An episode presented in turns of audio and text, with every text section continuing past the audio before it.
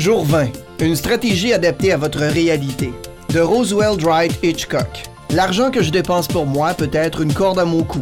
L'argent que je dépense pour les autres peut me donner les ailes d'un ange. Bonjour. Aujourd'hui, on arrive à un point culminant de la première partie du programme des 31 jours. On joint donc les buts et évaluations dans un simple document. Ce document n'est pas un mode d'emploi pour vivre, mais une image de qui vous êtes financièrement et où vous pouvez aller. Ça vous allume? Eh bien, commençons. Prenez l'exercice de temps que vous avez préparé hier et le salaire approximatif que vous avez calculé plus tôt dans le programme. On va utiliser ces deux calculs pour élaborer une vraie stratégie. Qu'est-ce que j'entends par stratégie? La plupart du temps, quand les gens préparent leur stratégie financière, il n'y a aucun espèce de rapport avec leurs expériences de vie et leurs buts. La vérité est que chaque personne est unique. Ainsi, chaque stratégie devrait être unique.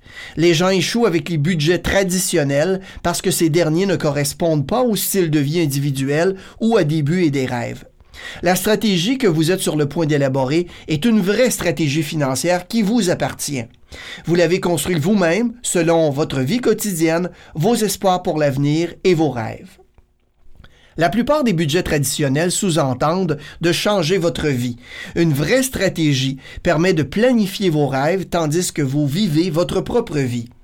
À la page du jour 20 de votre cahier, vous y retrouverez trois colonnes, une pour chaque dépense de votre plan, une pour les heures, une pour les sommes d'argent. Nous allons nous préparer une stratégie mensuelle. Prenez chaque item du budget temps préparé hier et multipliez chaque nombre d'heures par 52 pour le nombre de semaines dans une année. Divisez ensuite le résultat par 12 pour le nombre de mois dans un an. C'est le nombre d'heures de travail dans un mois moyen que vous consacrez à chacun des éléments de votre stratégie. Maintenant, un dernier calcul. Multipliez chaque montant par votre salaire horaire réel net. Par exemple, si vous gagnez 15 dollars de l'heure, c'est le chiffre que vous utiliserez. Voilà exactement le montant d'argent que vous devez dépenser pour chacune des catégories pendant un mois. Ce montant devrait être semblable à votre paiement actuel en ce qui concerne les factures régulières. Pour le remboursement supplémentaire de vos dettes, il vous indique ce que vous devez mettre de côté mensuellement pour vous rapprocher de vos buts. Globalement, le total devrait être moins élevé que votre salaire mensuel. Souvenez-vous que vous avez aboli certaines dépenses reliées. Quand je l'ai fait, d'abord, j'ai parcouru chaque item et j'ai réellement tremblé. Pourquoi? J'avais devant les yeux une image précise de ma vie financière que je n'avais jamais vue et je pouvais enfin déterminer mes bonnes actions des mauvaises. Je n'avais jamais ressenti un tel rapport entre une feuille de papier et ma vie. Qu'est-ce que ça signifie pour vous?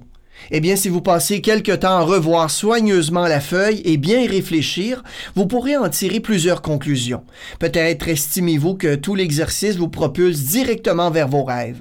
Peut-être constatez-vous que votre vie est centrée sur l'ici maintenant, sans préoccupation pour les lendemains. Peut-être avez-vous bien cru de préparer l'avenir, mais vous voyez désormais qu'il y a place à amélioration. À vous d'en tirer des conclusions. Demain, nous verrons comment garder à l'œil cette stratégie mensuelle en ayant l'assurance que vous atteignez vos buts. Donc rendez-vous demain, même heure, même poste, et là-dessus, continuez à vivre votre vie riche.